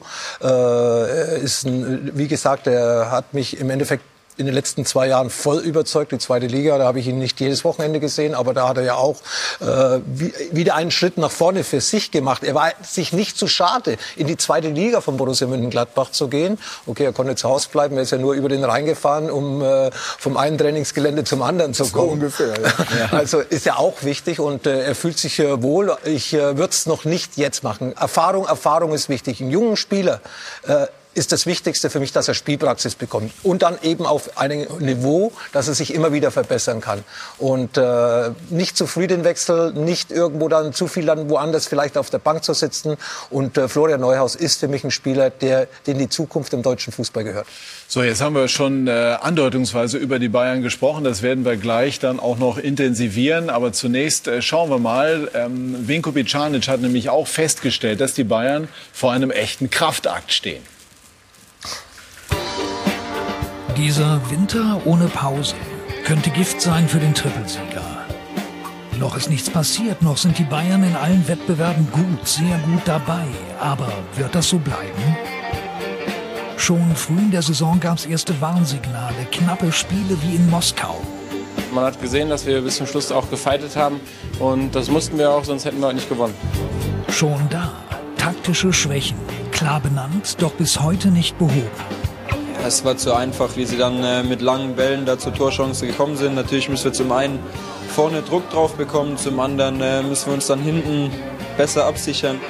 Immer wieder frühe Rückstände, schon früh in der Saison. Später wird es fast zur schlechten Gewohnheit. Als Erklärung wird oft mögliche Müdigkeit genannt. Nicht alle sehen das so. Ja, diese Müdigkeitsdebatte, die wird oft verwendet wenn man sich es anders nicht erklären kann, wieso es dann auf dem Platz nicht so gut äh, funktioniert hat. Es funktioniert noch vieles ähnlich gut wie in der vergangenen Saison, manches aber ein bisschen schlechter. Sie wussten schon nach den Abgängen von Thiago, Coutinho und Perisic, dass Qualität in Form von Neuzugängen nötig werden würde. Ich habe gesagt, äh, ähm, und das weiß auch der Verein, das weiß Hassan, wir sind da einer Meinung, dass wir natürlich schon noch äh, das eine oder andere an, an Qualität auch brauchen im Kader. Weder Costa, aber noch Choupo-Moting noch Königstransfer Sané heben bisher nachhaltig die Qualität. Und wenn viele Stammkräfte pausieren wie beim glücklichen 1:1 bei Atletico Madrid, kann es dieser Bayern-Kader nur mit großer Mühe auffangen. Wir haben gegen eine Mannschaft gespielt, die mit voller Kapelle gespielt hat. Die jungen Spieler haben ihre Sache gut gemacht und äh, von daher können wir mit dem Spiel, aber auch mit dem Ergebnis sehr zufrieden sein. Zufrieden sein, trotz Schwächephasen Einzelner, trotz früher Rückstände, trotz vieler Gegentore, das können sie, solange es in allen Wettbewerben läuft. Wenn es das mal nicht mehr tut, soll aber bloß keiner sagen, sie seien nicht gewarnt gewesen. Der Film von Vinko Bicanic, äh, Julian, hat gezeigt, was äh, die Bayern schon seit Wochen, fast seit Monaten verfolgt. Du hast gesagt, also sie zahlen in gewisser Form den Preis für ihr Offensivspektakel. Andersrum gefragt, warum bekommen sie im Moment auch äh, in Mönchengladbach ihre defensive Anfälligkeit nicht in den Griff? Es gibt mehrere Gründe, denke ich. Zum einen, sie wollen weiterhin dominant sein. Und dann fehlt dir einfach in der zentralen Rückwärtsbewegung, beziehungsweise in der Zentrale fehlt ja die Absicherung. Beziehungsweise sie spielen auch einfach nicht mit dieser Absicherung. Und die Mannschaften, ist mein Eindruck, haben mehr und mehr erkannt, wie man es ausnutzt. Gladbach hat das sehr gut gemacht. Ja? Weniger, weniger äh, Außenspieler, mehr äh, in der Zentrale verdichtet und dann die Pässe in die Tiefe. Eigentlich so drei defensive Abfangjäger. Ne, genau. Und eigentlich denkst du, gut, diese Pässe in die Tiefe, das ist jetzt eigentlich nichts Neues. Aber Bayern hat damit Probleme. Ich denke, ein weiterer Grund ist, dass die Abwehr lange Zeit sehr, sehr eingespielt war. Es keinen Grund gab zu rotieren in der Trippelsaison. Und jetzt äh, diese Umstellung, auch mit ein paar Spielern, die nicht so formstark sind. Einmal Äh, ganz kurz, Julian. ja. 24 Gegentore, zuletzt 81, 82. Und ich habe vorhin noch mal geschaut, so viele unter anderem wie im Moment Bielefeld. Genau, doppelt so viel wie Leipzig. Werder. Doppelt so trotzdem, viel wie ist, trotzdem bestes Torverhältnis aufgrund der Offensivstärke. Genau, doppelt so viele Gegentore wie Leipzig. Das ist natürlich Bayern unwürdig, das muss man ganz klar sagen. Also ich finde, man sieht auch bei Flick, wie sauer er, er ist äh, über diese Defensivschwäche, weil wir haben eben Bilder und Interviews gesehen aus dem Oktober. Ja, Jetzt reden wir seit einem Vierteljahr über diese Schwäche und das ärgert ihn schon sehr. Wie gesagt, es ist ein bisschen komplexer. Es ist, ähm, er kann nicht den einen Spieler rausnehmen und das Problem lösen. Aber Bayern muss trotz aller Offensivpower defensiv stabiler werden. Man fragt sich auch, was, wo ist die Sicherheit bei Alaba hin? Wo ist, wo ist die? Hat das mit dem Vertragspoker zu tun? Das kann man vermuten. Es, ich denke, es geht an keinem Spieler eiskalt vorbei, wenn der Verein öffentlich ein Vertragsangebot zurückzieht. Das beschäftigt jeden Spieler, egal wie abgebrüht du bist. Aber er ist im Moment nicht der souveräne Abwehrchef, den du brauchst. Was ist zu tun, Lothar? Ja, die Spieler wieder in Form zu bekommen.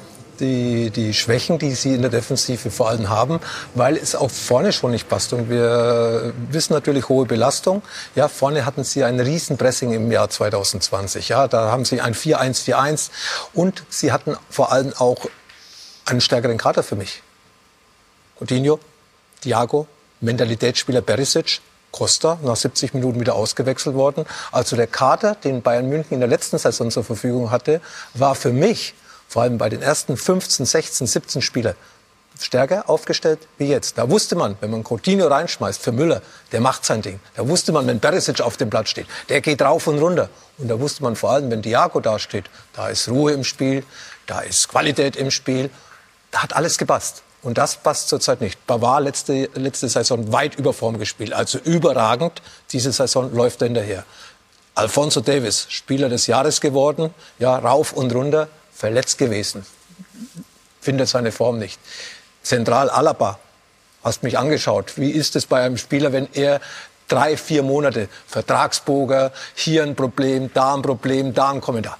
Sicher wird er damit konfrontiert. Du kannst nicht die Augen und die Ohren zumachen und sagen, hey, das ge- geht mich nichts an. Jeden Tag kriegt er das um die Ohren geschmiert und das belastet natürlich. Boateng auch wieder Verletzung, Süle, ja, nicht nur bei seinem Fehlpass, auch vorher Stellungsspiel, nicht aggressiv hingegangen vor dem Tor von Hoffmann. Also viele, viele Baustellen. Ja, und äh, wie gesagt, Hansi Flick muss jetzt die richtigen Antworten finden und ich bin überzeugt, er findet sie.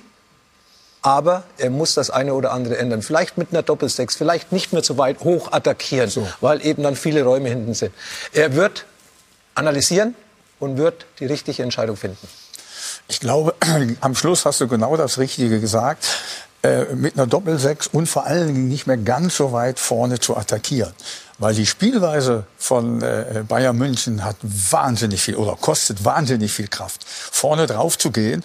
Und das äh, hat Lothar eben gesagt, das passt auch nicht mehr ganz so perfekt, wie es äh, äh, vor ein paar Wochen noch der Fall gewesen ist. Oder vor allen Dingen in dem Jahr, wo sie die, die, die, oder in der Saison, wo sie Champions League gewonnen haben.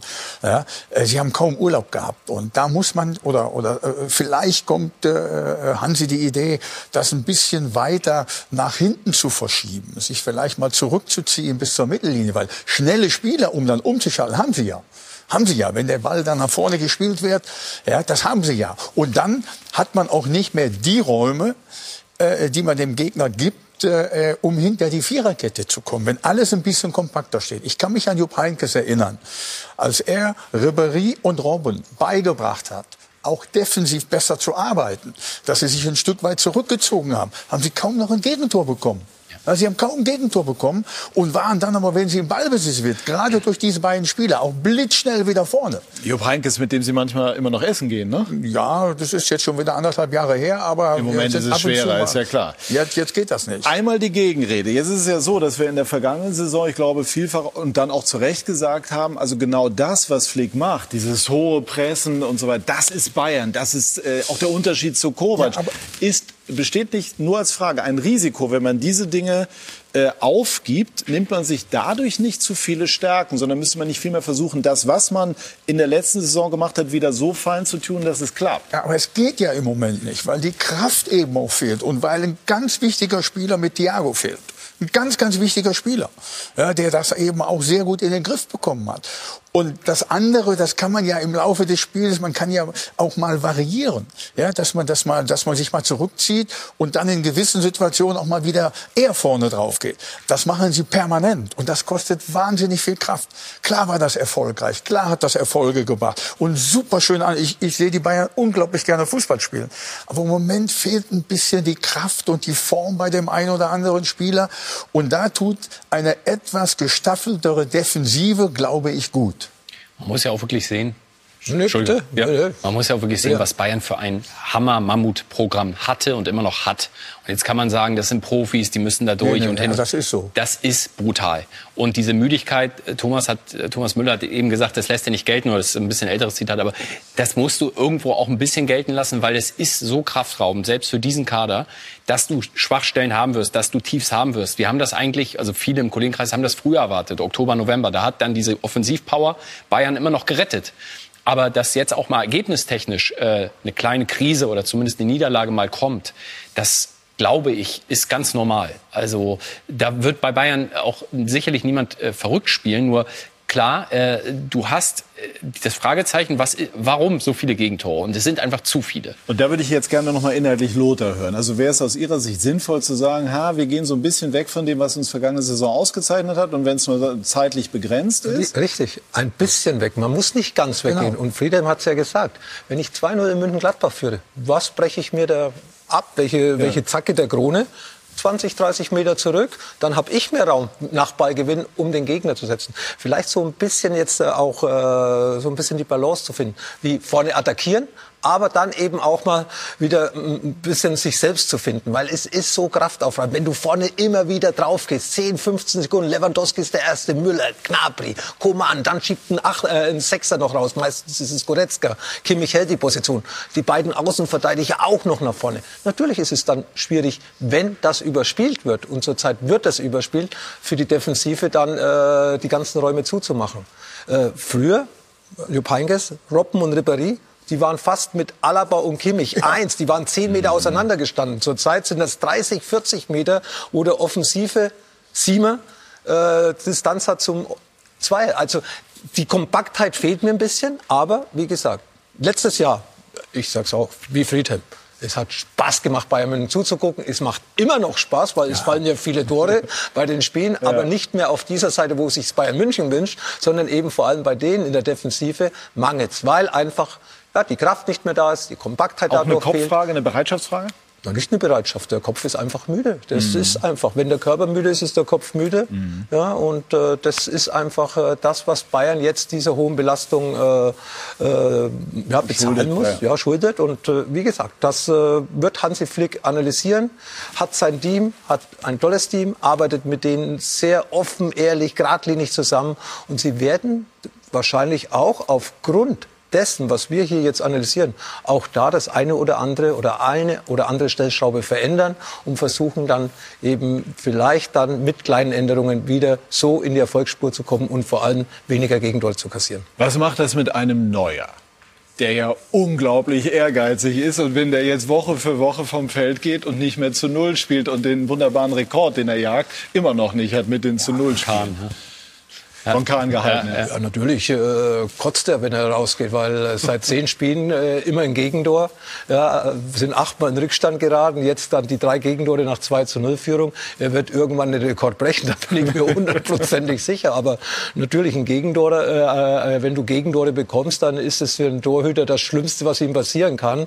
Er zeigt es ja eigentlich kaum auf dem Platz. Jetzt in München-Gladbach eigentlich so das mhm. erste Mal, wo er wirklich, äh, ja, sagt, was ist hier los? Was Schon nach dem ersten hier? Gegentor. Ja. Ja, ja weil es ja. äh, es war, ja, und Neuer ist erfolgsorientiert und äh, natürlich kann er es dann auch nicht alles äh, kann ja nicht alles ändern, aber natürlich äh, ärgert er sich darüber und äh, wird das auch, oder die Gespräche mit Hansi Flick werden auch äh, mit den Führungsspielern äh, stattfinden und dann wird man, wie gesagt, das eine oder andere ändern, dass man im Endeffekt auch defensiv wieder stabiler und besser steht. Ist das eine Situation, wo schon Ziele gefährdet sind? Bei Bayern ist man ja immer auf allerhöchstem Niveau unterwegs. Ne? Sind immer noch Tabellenführer, also nicht, dass wir das vergessen. Genau, also ich denke noch nicht. Äh, aus den genannten Gründen. Mhm. Die Stärke in der Offensive ist da. Es gibt nicht eine, ein, ein, ein Gefüge, was nicht mehr funktioniert. Es sind Stellschrauben, Lothar hat es gesagt, nur die müssen jetzt gedreht werden. Also weitere Niederlagen, ob du jetzt Erster bleibst oder nicht, äh, sollten, sollten nicht kommen. Jetzt hast du Kiel, dieses Pokalspiel. Mhm. Vielleicht ist das das richtige Spiel, dass du mal wieder endlich dann zu Null spielst, Neuer äh, dann auch zufriedener ist. Das könnte ich mir vorstellen. Aber dass die Ziele in Gefahr sind, also gerade Meisterschaft sehe ich Bayern weiter ganz klar als Favorit. Champions League Verteidigen wird brutal schwer, glaube ich nicht dran, aber Halbfinale ist mindestens drin und Pokal sowieso. Insofern noch ist es zu früh zu sagen, Bayern hat wegen der Defensivprobleme jetzt die Ziele nicht mehr realistisch im, im Griff. Julian, ich widerspreche dir ungern, aber wer im Halbfinale ist, der kann auch das Finale gewinnen, würde ich sagen. Also, ja, also wenn wir, Bayern gehört ganz sicher zum Favoritenkreis. Ja, ja? aber Frage. dass es brutal schwer wird, da gebe ich dir vollkommen recht. Ja. Also verteidigen wird wird sehr schwer. Aber ja. die Chance ist da. Hast du. Die Chance, ja. lassen wir Einigen wir da. Ja, okay. Ja, Sie werden, Sie werden Ihre äh, derzeitigen Abwehrprobleme in den Griff kriegen. Da bin ich mir auch absolut sicher. Und man darf ja auch nicht vergessen, wenn der Manuel in den letzten Monaten nicht so überragend gehalten hätte, hätten die ja noch mehr Gegentore bekommen. Das darf man ja auch nicht vergessen. Was der gehalten hat und dass der dann natürlich auch mal sauer wird und vielleicht sogar gespürt hat, durch diesen Anschlusstreffer werden wir vielleicht ein Stück weit wackelig. Ja? Das ist ja dann letztendlich auch so gekommen. Ja. Ja. Gut, also ähm, das wird uns in den kommenden äh, Wochen natürlich auch als Thema immer wieder hier mal ins Haus flattern. Aber grundsätzlich äh, kann man, glaube ich, darauf vertrauen, dass die beiden eine so ja. hohe Qualität haben und vor allem auch äh, der Trainer, dass sie ähm, diese Problemchen abstellen. Aber für die neutralen Beobachter ist es natürlich im Grunde genommen wunderbar, äh, weil die Dinge sich recht offen gestalten. Einmal äh, die Tabellenregion gewechselt, Friedhelm. Früherer Club von Ihnen, der erste FC Köln äh, war jetzt so nicht mit Glanz und Gloria unterwegs. Äh, wenig bis gar keine Tore geschossen. Jetzt gestern 0 zu 5 in Freiburg. Wie äh, brenzlig ist die Lage? Ja, Sie dürfen die Situation natürlich nicht unterschätzen. Sie waren schon mal in einer prekären Situation, haben dann äh, äh, äh wo war das, in Dortmund gewonnen. Ja, haben zu Hause gegen äh, Wolfsburg unentschieden gespielt, haben dann in Mainz gewonnen. Und dann hat sich das schon äh, wieder ein bisschen, äh, ein bisschen beruhigt. Und äh, äh, die Kölner müssen einfach hoffen, dass das gestern ein Ausrutscher war. 5-0 in Freiburg, das ist schon nicht gut. Das ist schon, äh, Mhm. das ist schon katastrophal gewesen. Das muss man einfach so sagen. Aber sie haben jetzt äh, in den nächsten Spielen, äh, wie gesagt, auch die Möglichkeit. Sie spielen im übernächsten Spiel in Schalke. Ganz wichtiges Spiel für Schalke wie für Köln. Jetzt nächste Woche haben sie Hertha BSC Berlin zu Hause. Ja, da müssen sie wieder in den Rhythmus kommen, dass sie wieder Punkte holen. Ja, und das traue ich Markus Gisdol und der Mannschaft zu. Er hat das einige Male bewiesen. Ja, und die Freiburger sind ja im Moment auch in sehr, sehr guter Form. Das haben sie gegen die Kölner auch nochmal gezeigt. Wir wollen mal nachfragen in Köln bei Marco Wiefel, unserem Newsreporter, wie denn die Dinge so stehen. Hallo Marco, grüße dich. Wo liegen die Probleme des ersten FC Köln im Moment? Lange Liste, lange Liste. Ähm, schönen guten Tag auch nach München. Also ähm, willkommen zurück in der Tristesse. Äh, Der Auftritt gestern, das war schon sehr erschreckend. Und Horst Held, mit dem wir eben noch im, im Pool-Interview gesprochen haben, der wirkte auch sehr erschrocken aufgrund der Leistung seiner Mannschaft. Er sagt, das kann man sich nicht bieten lassen als Verantwortlicher und äh, so eine Vorstellung einer Mannschaft darf es nicht geben. Ähm, er sprach auch davon, dass es hoffentlich ein Ausrutscher sei.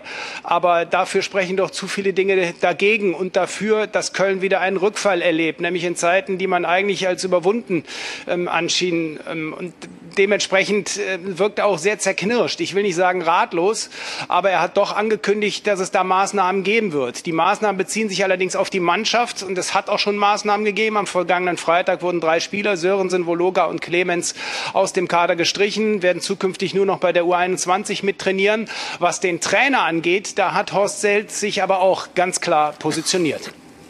Wir machen das, wovon wir überzeugt sind. Ähm, und daran halten wir fest, solange wir davon überzeugt sind. Ich glaube, dass, äh, das kann ich Ihnen sagen, weil ich da sehr eng dran bin und ich glaube, dass ich das auch am besten beurteilen kann und bewerten kann, dass die Mannschaft gut vorbereitet war auf den Gegner. Ähm, und am Ende geht es immer darum, es dann auch egal wie umzusetzen. Ja, und das hat sie gestern nicht gemacht. Wir haben alle gemeinsam verloren. Und da muss jeder vor seiner eigenen Haustür kehren und, und sich selbst hinterfragen. Und wenn sie sich nicht anfangen zu hinterfragen, dann werden sie in die Richtung geschoben. Da können sie sicher drauf sein. Ja, Marco Klang. Fakt ist, Markus Gistol wird das Spiel gegen Hertha BSC noch auf der Bank sitzen. Das ist klar, das hat Horst Held auch gesagt. Aber was die Glaubwürdigkeit äh, von Markus Gistol angeht, da hat doch einiges gelitten. Das hat das Spiel gestern deutlich gemacht. Es geht nicht um die Person Markus Gistol, sondern es geht um das, was er als Trainer der Mannschaft vermitteln möchte. Und da scheint er doch an der Grenze angelangt zu sein. Wären denn ähm, mögliche Kandidaten schon im Spiel? Wird schon spekuliert? Als mögliche Nachfolger von Gistol, der ja noch im Amt ist. Das Vertrauen ist noch da, habe ich eben gehört bei Horst Held. Ja, zwangsläufig wird spekuliert. In Köln wird immer viel spekuliert. Und wenn ich mich da in einer in der Runde da bei euch so umgucke, ähm, da sehe ich und erkenne ich auch einen, der dieses Profil, ähm, den man in Köln danach sucht, äh, dann auch erfüllen würde. Also es geht ja darum, wenn es dazu kommt, einen neuen Impuls zu setzen, die Mannschaft auch zu packen und irgendwo noch mal was bewegen zu können, ähm, was eigentlich nicht mehr möglich zu sein scheint in dieser Mannschaft, die doch ähm, zu viele negative Dinge offenbart, ähm, dann ist es natürlich eine Person wie Friedhelm Funkel, der das sicherlich leisten könnte. Aber das wirklich auch von meiner Seite erstmal nur Spekulation. Gut, Marco, vielen herzlichen Dank. Ich werde das mal vertrauensvoll weitergeben. Friedhelm, ähm, wäre Interesse vorhanden? Nein, lassen wir es bei dem äh, Wort, äh, was Marco gerade gesagt hat, Spekulation. Ja, es ist äh, für mich äh, überhaupt nicht, äh, äh, da denke ich überhaupt nicht drüber nach. Da denke ich wirklich überhaupt nicht drüber nach. Sie haben mit Markus, haben Sie einen Trainer, der jetzt schon einige Male bewiesen hat, dass er aus solchen Situationen herauskommt. Und äh, er wird auch aus dieser Situation herauskommen. Und deswegen denke ich da überhaupt nicht drüber nach. Jetzt hat es ja noch keinen Anruf gegeben. Aber wenn es einen Anruf geben würde, würden Sie dann nachdenken? Das sind natürlich jetzt wieder die Fragen, die ich tausendmal bei Schalke beantworten musste. Ich mache mir keine Gedanken darüber. Ja, solange kein Anruf da ist, mache ich mir keine Gedanken über irgendwelche Spekulationen. Und das wäre auch Markus Gisdol gegenüber überhaupt nicht fair. Nochmals, er hat dort zwei, dreimal Situationen wirklich gemeistert, die gut waren. Warum soll er das jetzt nicht auch schaffen? Gut, wir werden gleich noch ein bisschen sprechen über den ersten FC Köln, aber wir freuen uns auch auf die Kollegin Britta Hofmann. Die wird uns nämlich erklären, was wir nachher bei den Sonntagsspielen der Fußball-Bundesliga zu erwarten haben. Unter anderem Bruno Labbadia, der auch mal beim ersten FC Köln war, im Einsatz mit Hertha BSC. Gleich mehr dazu bei SK90, die Unibet Fußballdebatte.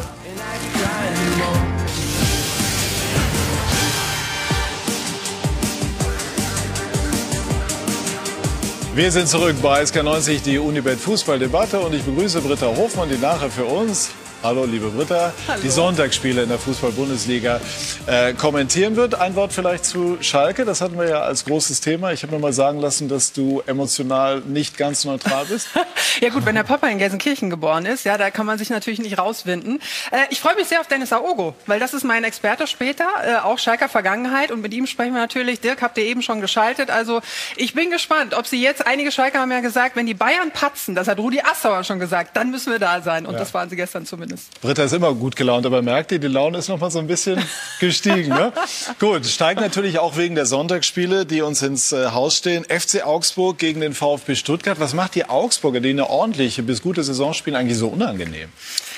Was macht die so unangenehm? Natürlich punkten die unglaublich, ja. 19 Punkte jetzt schon, obwohl die Offensive ja eher schwächelt. Also weder Niederlechner, Finn Burgers noch viel verletzt, aber haben in dieser Saison bisher getroffen. Heiko Herrlich immer so souverän gelassen.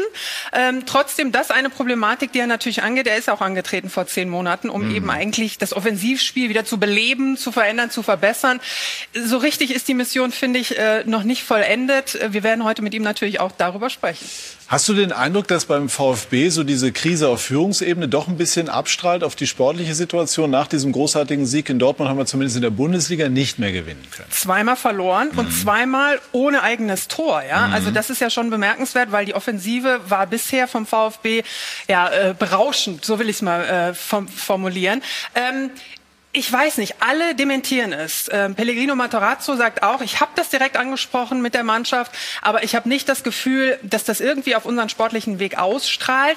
Äh, vielleicht in Klammern mal gesetzt, äh, diese jungen Wilden sind vielleicht auch sportpolitisch gar nicht so interessiert wie mhm. vielleicht äh, vergangene Generationen. Das kann natürlich ein posi positives Signal auch sein für die Mannschaft zu sagen, wir lassen uns wirklich nicht irritieren, sondern wir wollen diesen Burgfrieden annehmen, der ja momentan so ein bisschen herrscht, vielleicht auch nur gespielt, aber sei es dahin. Erstmal bleibt es ziemlich ruhig. Der Vereinsbeirat wird jetzt entscheiden, wer wirklich Präsidentschaftskandidat sein wird, Vogt oder Hitzelsberger und natürlich alles keine Frage wird ein Thema sein, bei uns natürlich auch. Ja, klar. Hört ihr einen von den beiden?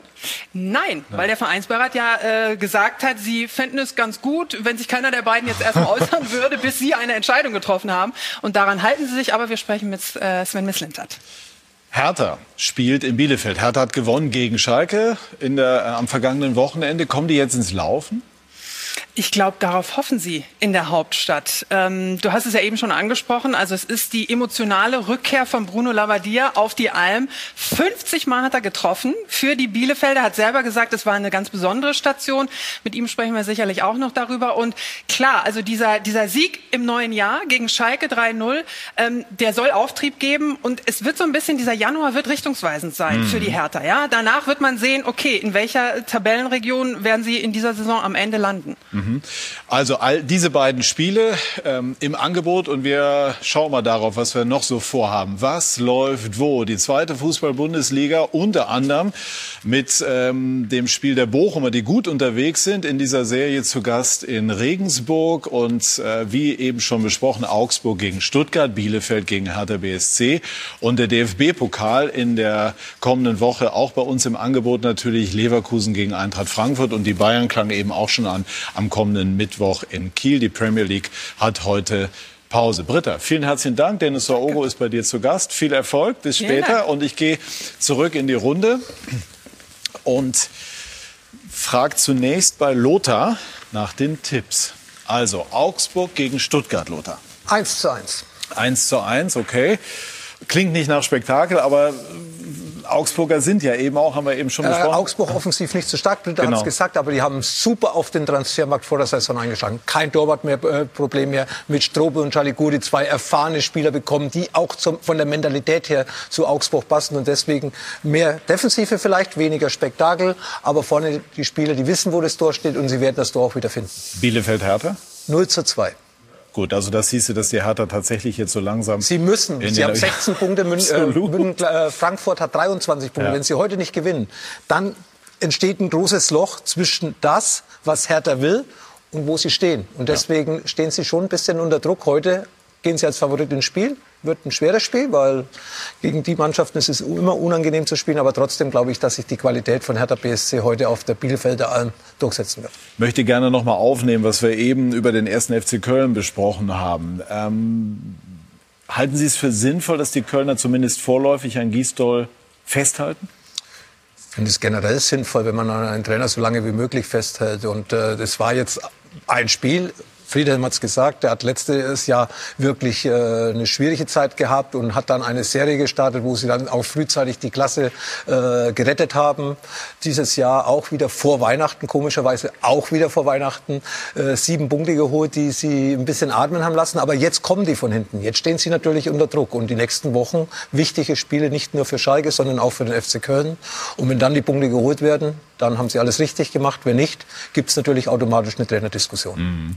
Ist auch konsequent, finde ich, jetzt an ihm festzuhalten. Wenn du damals an ihm festhältst, wo es wirklich lange Zeit nicht gut lief, äh, dass du es jetzt auch tust. Und ich gebe Lothar recht, ich finde es auch, freue mich eigentlich auch immer, wenn an, an Trainern festgehalten wird, weil, weil es ja mit Vertrauen zu tun hat. Und Bremen zum Beispiel hat ja auch gezeigt, es kann dann auch funktionieren. Aber ich habe das Gefühl, es ist immer schwieriger, dass du dann nach solchen Spielen 5-0 ist halt schon hart, ja. Also ich will nicht sagen, sie haben sich dann ergeben, aber wenn du 0-2 rausgehst, dann ist es für den Kopf doch nochmal anders.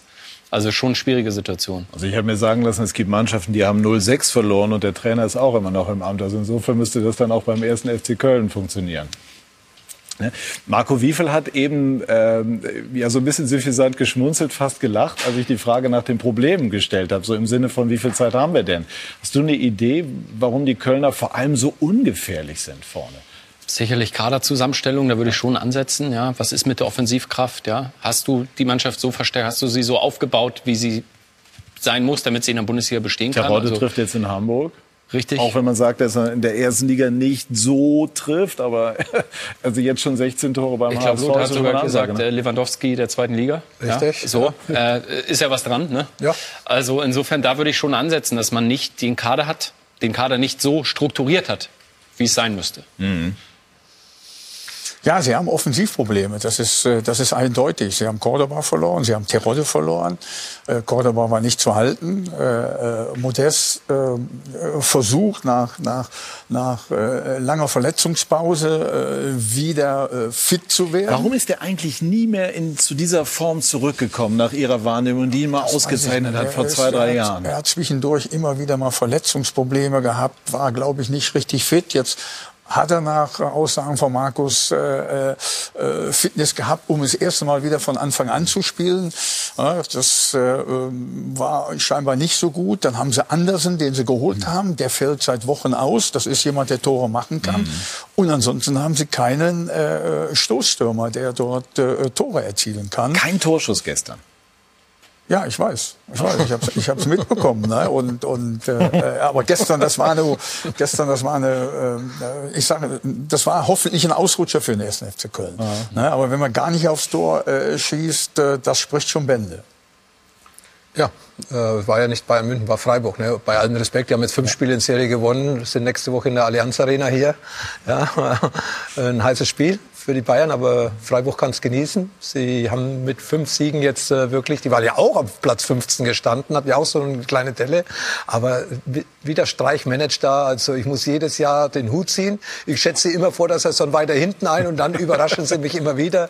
Also ich werde so beibehalten, wenn es dann für Freiburg so ausgeht, dann wird mir Freiburg auch nie böse sein, aber es ist schon wahnsinnig, was in Freiburg passiert, trotz alledem. Wir reden über Köln und äh, ja, Modest äh, ist nicht mehr Modest wie vor drei, vier Jahren, wo er marschiert ist, äh, hängt mit dem Alter zusammen. Er ist jetzt auch nicht mehr der Jüngste. Äh, Verletzungen, wie Friedhelm gesagt hat. Nee, der Kader ist im Endeffekt so stark, wie die Tabellensituation es aussagt. Mhm. Na gut, das ist äh, relativ ernüchternd, muss man sagen. Also dann kann es tatsächlich nur darum gehen, auch 15. zu werden. Wie genau hört man als Trainer zu bei den Äußerungen des Managers, der ähm, ja natürlich immer versucht, so eine Hintertür, das ist ganz normal aufzuhalten. Im Moment ist das Vertrauen da. Ja, das ist natürlich immer wieder auch äh, unterschiedlich. Äh, beim Horst äh, klingt das glaubhaft, weil er das in den Phasen, wo er schon mal äh, äh Probleme gehabt hat, auch immer wieder gesagt hat und das auch eingehalten hat. Ja, und dann gibt es natürlich manchmal eben auch Dinge, äh, wo du vielleicht auch vermutest, hm, ob das wirklich so stimmt, was der ein oder andere äh, sportlich Verantwortliche sagt über seinen Trainer. Oder äh, ist das jetzt nur eine Hinhaltetaktik und man will ein bisschen Zeit gewinnen? Das kann man so generell nicht beantworten. Gisdol gilt als sehr nervenstark, hat auch in Hamburg äh, Abstiegskampf auch mal erfolgreich bestritten. Wie ist das jetzt äh, in der Herangehensweise? Nach so einer Leistung, versuchst du trotzdem weiter äh, nüchtern zu bleiben, sachlich zu bleiben oder musst du die Mannschaft, das wirkte bei Horst Held eben schon emotional angefasst, eben auch mal so zu packen? Ja, du, du musst, äh, du musst sachlich bleiben, aber du musst so eine Mannschaft nach so einer Niederlage natürlich auch mal, äh, mal richtig anpacken. Auch verbal in der Kabine. In der Kabine. Das ist, glaube ich, ganz, ganz wichtig. Man kann jetzt nicht zur Tagesordnung übergehen, wenn man 5-0 verloren hat. Aber da ist er erfahren genug, um das eben auch so zu machen, dass äh, das Vertrauen der Mannschaft, und ich glaube, dass aus der Entfernung, naja, so weit bin ich nicht weg von Krefeld nach Köln, aber, aber äh, erkannt zu haben, dass das Vertrauensverhältnis zwischen Mannschaft und Trainer in den letzten Monaten da war. Gut. Halten die Kölner die Klasse oder sind sie schon potenzieller Abstiegskandidat? Also Ihre Einschätzung zum Kader war ja eindeutig. Potenzieller eben. Abstiegskandidat mit anderen drei, vier Mannschaften, wie Bielefeld, wie Mainz. Schalke. Die Mannschaften, die hinten stehen, die kämpfen um Platz 15, wie Bayern München und Leipzig um Platz 1 kämpft. Ja. Gut. Äh, Friedhelm, wie stellen Sie sich so ein geglücktes 2021 vor? Ja, indem äh, wir die Pandemie in den Griff kriegen. Das ist für uns, glaube ich, alle ganz, ganz wichtig, ja, dass man äh, wieder mehr Freiheiten eben auch genießen kann, indem wir gesund bleiben, ja, indem die Horrormeldungen von äh, Infizierten äh, weit, weit zurückgingen, von Toten natürlich auch. Klar. Das ist für mich ganz, ganz wichtig, dass man wieder ein bisschen mehr Lebensfreude ausleben kann. Für Sie persönlich? Das, genau das. Dann sage ich äh, noch nicht auf Wiedersehen, sondern wir haben das Zitat des Tages. Das hat Lothar Matthäus geliefert, der beim Thema Haaland äh, richtig aus dem Sattel ging, wenn ich das so sagen darf. Er ist eine Maschine, er ist wow. Und da steckt, Das habe ich gesagt, ja. ja. er ist wow, da steckt alles drin. War aber ja dann auch noch näher begründet. Also Erling Haaland hat uns alle gestern auch mal wieder beeindruckt, auch diese Runde. Und das bleibt stehen. Äh, toll, dass ein solcher Spieler in der Fußball-Bundesliga unterwegs ist. Und das stelle man sich dann mal eines schönen, nicht allzu fernen Tages mal wieder vor Publikum vor. So, meine Geschichte folgt hier im Anschluss. Ricardo Basile er wird dann wieder einen spannenden Gast interviewen. Wen hast du, Ricardo, denn diesmal bei dir? Er hat sehr viele Höhen in seiner Karriere gehabt, einige Tiefen, ein unfassbar steiler Aufstieg und plötzliche Stagnation. Heute spricht Marius Wolf mit mir über sein Seelenleben und welche Sünde er noch immer bereut. Bis gleich. Gut, also da sind wir äh, gespannt. Die Laune bei ihm, also bei Marius Wolf war, glaube ich, vor dem Spiel jetzt besser äh, wird, wird ähm, sicherlich ähm, da besser gewesen sein, als sie nach dem Spiel gewesen wäre. So, dann bedanke ich mich ganz herzlich bei dieser engagierten Runde und bedanke mich bei Ihnen, liebe Zuschauer, für Ihr Interesse. Bleiben Sie bei uns im Programm Zweite Liga, Bundesliga, genauso wie Sie das mögen. Dankeschön, tschüss und auf Wiedersehen. just be worth the risk. It's on my own, but these are the times.